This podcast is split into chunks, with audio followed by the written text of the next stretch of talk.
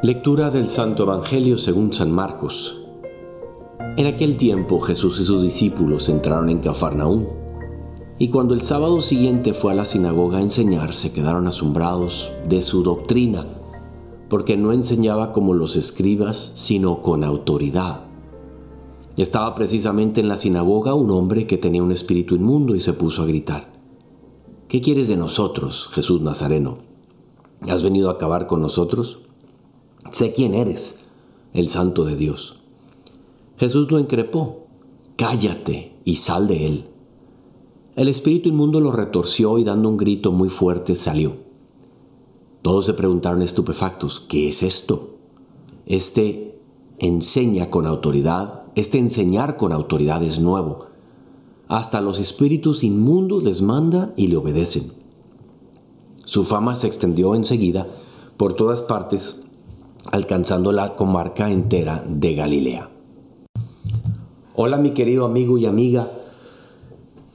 Hay una parte de este Evangelio que me salió, me resaltó de inmediato como algo muy positivo. Mira, haciendo un análisis de nuestro mundo de hoy y de mm, lo que yo escribí cuando Dios me dio la oportunidad de escribir el libro Ideas sólidas para un mundo líquido, ¿por qué puse ideas sólidas para un mundo líquido? Bueno, hay un obispo que tú conoces probablemente y si no, te lo presento, que yo admiro muchísimo, se llama Bishop Robert Barron, que es el obispo de, eh, en Winona, Rochester, eh, en el estado de Minnesota.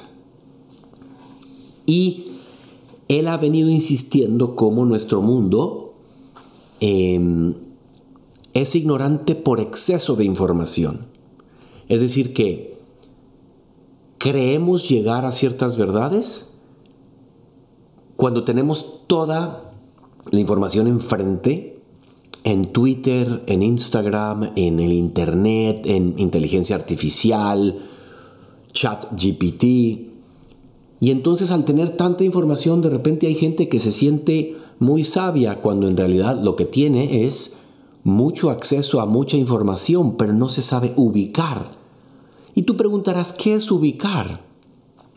Es poner cada verdad en su lugar. En, cuando uno estudia filosofía, que es el amor a la, a la sabiduría, se va dando cuenta que hay unas ciencias que son más fundantes que otras como en una casa, que primero pones unos cimientos muy fuertes y luego pones una capa de cemento. Y aquí los entendidos ingenieros civiles o arquitectos pues me podrían seguir diciendo todo lo que haces para que la casa esté construida sobre roca. Pero no tiene el mismo peso el mármol que le pones a la cocina o la madera que le pones a los baños que lo fundante. Hay unas informaciones, hay una sabiduría, hay una ciencia que primero, o unas, llamémosle, materia que es más de raíz, más que la que permite que el edificio sea sólido, que otra. Y estamos en un tiempo en donde muchas veces caemos en el juzgar de la vida de las personas, del portarse bien o mal, en algo que creo que los padres a quien quería Jesús lo decimos mucho, que es el misericordismo. Es decir, hay que ser buenos por ser buenos, pero no importa, digamos, si tiene sentido o no, o si aquella persona a quien, de quien nos estamos dando cuenta que ha hecho algo equivocado, pues ha hecho algo equivocado que le está haciendo un daño. Es decir, se necesita misericordia cuando hay un, eh, un acto equivocado, mm, digamos moralmente reprobable. Y vemos que Jesucristo aquí es clarito porque dice que se quedaban asombrados porque hablaba, digamos, con toda claridad y tenía una doctrina que la predicaba con autoridad. Incluso aquí al demonio, o sea, al que está haciendo algo mal, le dice, cállate y sal de él. No le dice, ay, bueno, pues tú sigue queriendo hablar y no, claramente al mal le está llamando el mal y al bien le está llamando el bien. Y por eso dicen, mira, este tiene autoridad. El otro día escuchaba yo a alguien muy bien, me parece, decir que, que a veces como religiosos, como gente religiosa, como gente católica, decimos, no te metas en temas polémicos. O no hablemos mal de tal acto que sucedió hecho por tal persona, distinguiendo entre el pecado y el pecador. Pero si decimos tal político, tal persona, hizo esto y decir, ese acto está mal. La persona yo la rescato, pero el acto lo que hizo está mal. De alguna manera, a lo que estoy yo queriendo apuntar es a que a veces, aunque cueste un poco, hay que señalar el mal de manera muy clara, porque Cristo vino a derrotar el mal. Aquí está sacando a un demonio de una persona. En sentido figurado, cuando nosotros corregimos a alguien o nos acercamos y le decimos, oye, a mí me parece que esto estuvo mal, lo hacemos con cariño, lo hacemos con bondad y luego dejamos que la persona reciba o no el mensaje, pero sin sentirnos muy mal porque hemos corregido, porque es que eso es lo que el Evangelio debe hacer. Cuando nos metemos en un tema, por ejemplo, de un análisis de algo equivocado que está señalando un político, no lo hacemos como dicen por ahí, no, no te metas en política, lo hacemos desde la doctrina social de la iglesia, en donde ahí donde está el humano está la iglesia, ahí donde está lo equivocado estamos nosotros, tú y yo, a quien Cristo nos dijo que fuéramos sal de la tierra y luz del mundo. Entonces, no podemos ir por la vida siempre queriendo que todo sea como que no te metas con nada, no te metas en tema polémico, nada más hablando de toda la luz de Cristo. Es que a veces la luz de Cristo se manifiesta como en este Evangelio. Cuando Él dice, cállate y sal de Él. Cállate está señalando algo equivocado, un espíritu inmundo retorcido, ¿no?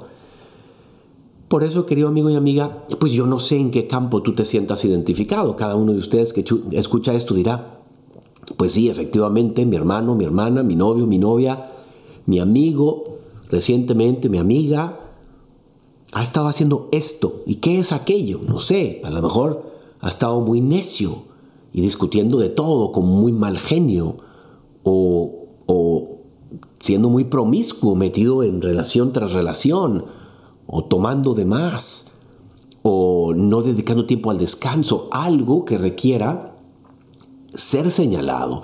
O a lo mejor es algo más bien de tema político, a lo mejor tú tienes alguna injerencia, ya sea por el mundo empresarial o por el tema político, de decir y corregir, pues no te sientas mal.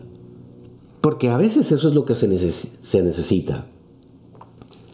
No simplemente porque sea más fácil decir, ay, bueno, déjalo todo así, es lo más correcto. Jesucristo nos, nos envía también a mancharnos las manos y a involucrarnos con el mundo.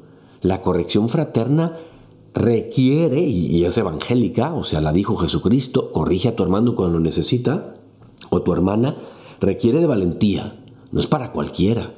Pero yo creo que tú que me estás escuchando, pues lo estás escuchando y Dios te da la gracia para corregir lo que haya que corregir. Así que, ¿a qué te invito y para resumir? Jesucristo vino a corregir también. Sí, nos vino a mostrar el camino correcto, pero también a mostrar el camino incorrecto, porque está implicado una cosa con la otra. Un entrenador que le enseña al niño a jugar fútbol, también le enseña el modo de no jugar fútbol. Uno está implicado en el otro. Mira en torno a ti. Mira con los ojos de Jesús. Mira quién ha estado en algo pues equivocado, que sabes que no le va a hacer bien. Y a lo mejor haz una oración y tómate el tiempo de acercarte y corregir eso. Puede ser que esa persona estaba esperando o estaba siendo preparada por el Espíritu Santo para que tú le enseñaras un mejor camino. Yo soy el Padre Jorge Obregón y si esto te sirve, pues compártelo con alguien que también le pueda beneficiar. Y a mí me encuentras en Instagram en J Obregón G. Que Dios te bendiga.